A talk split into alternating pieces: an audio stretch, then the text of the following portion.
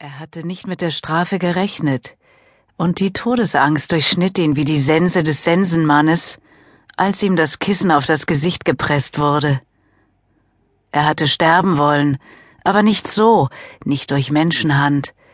Er hatte die Vorstellung gehabt, in einen friedlichen Schlaf zu fallen, gefolgt von einem sanften Erwachen im ewigen, gnädigen Licht.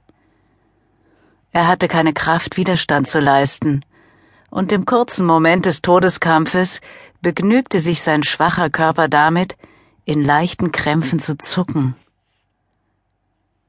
Eine halbe Stunde später wurde die Zimmertür langsam aufgeschoben, und eine alte Frau schlurfte auf unsicheren Beinen hinein, gestützt auf eine Gehhilfe. Oh nein, sagte sie, die Zähne, die sitzen auch ganz verkehrt. Mit zitternden Fingern richtete sie die dritten Zähne des Toten. Schläfst du? fragte sie und beantwortete die Frage mit nüchterner Stimme selbst. Nein, du scheinst tot zu sein. Wir sollten dir besser die Augen schließen und die Hände falten. Dann steuerte sie mit der Gehhilfe auf den Gang hinaus, während sie konzentriert daran zu denken versuchte, das, was sie gesehen hatte, weiterzuerzählen. Doch bereits als sie um die erste Ecke gebogen war, hatte sie es vergessen. Sie wusste nur noch, dass sie der Leiterin des Seniorenheims, Inga Margrethe Jörnsen, die ihr mit einem Tablett mit Medikamentenschalen entgegenkam, etwas erzählen musste. Hallo Johanne, lächelte die Leiterin. Bin ich tot? fragte die Alte.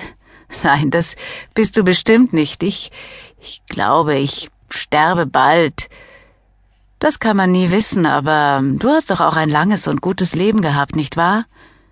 Die Alte runzelte nachdenklich die Stirn und antwortete Ja, aber eins bereue ich. Ja? fragte die Leiterin. Ich habe zu viel Zeit mit Fensterputzen verbracht. Dann schlurfte die Alte auf unsicheren Beinen langsam weiter. Die Leiterin sah ihr nach und murmelte Ich auch. Im Personalraum saß die Pflegehelferin Britta Olsen und las in einer TV-Zeitschrift. Wer sind Sie und was machen Sie hier? fragte die Alte mit scharfer Stimme. Das weißt du doch, Johanne, was willst du? Ich will, dass du die Zähne ordentlich einsetzt. Die Stimme der Alten war anklagend und schrill. Ich habe immer hässliche schiefe Zähne gehabt. Sie sind nun mal nicht anders, antwortete Britta Olsen und las weiter in ihrer Zeitschrift. Es sieht schlampig aus, wenn die Zähne nicht richtig sitzen, insistierte die Alte.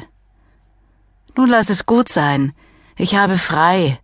Geh Fernsehen. Robinson wird wiederholt. Ich bring dich jetzt in den Fernsehraum, sagte Britta Olsen und griff nach der Gehhilfe. Im Fernsehraum saß Johanne unruhig auf ihrem Stuhl stand immer wieder entschlossen auf, vergaß jedoch im selben Moment, was sie wollte, und setzte sich verzagt wieder hin. Entspann dich ein bisschen, sagte Kai, der Tür an Tür mit Johanne wohnte. Ich verfolge die Serie, sie ist richtig spannend. Sie sind auf einer Insel, und jetzt sollen sie einander abwählen. Sie werden nach Hause geschickt, einer nach dem anderen. Johanne wusste, dass da etwas war, das sie jemandem erzählen musste.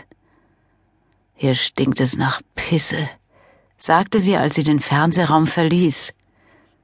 Entschuldigung, Fräulein Vornehm, das ist mein Katheter, der ist undicht, antwortete Kai verletzt. Da ist etwas, das ich vergessen habe, sagte Johanne zu dem kleinen Mann mit dem Pferdeschwanz, dem sie in der Vorhalle begegnete. Dann habe ich genau das Richtige für Sie. Eine Naturmedizin, die Ihre Erinnerungsfähigkeit verbessert, antwortete der Heiler Franz. Er wurde in seiner Produktanpreisung von der Pfarrerin unterbrochen, die vorbeikam und grüßte. Wie geht es Johanne? fragte die Dienerin Gottes. Die alte Frau antwortete mit einer Gegenfrage. Wie soll man das letzte Abendmahl zu sich nehmen, wenn die Zähne nicht richtig sitzen? Das wird schon gehen.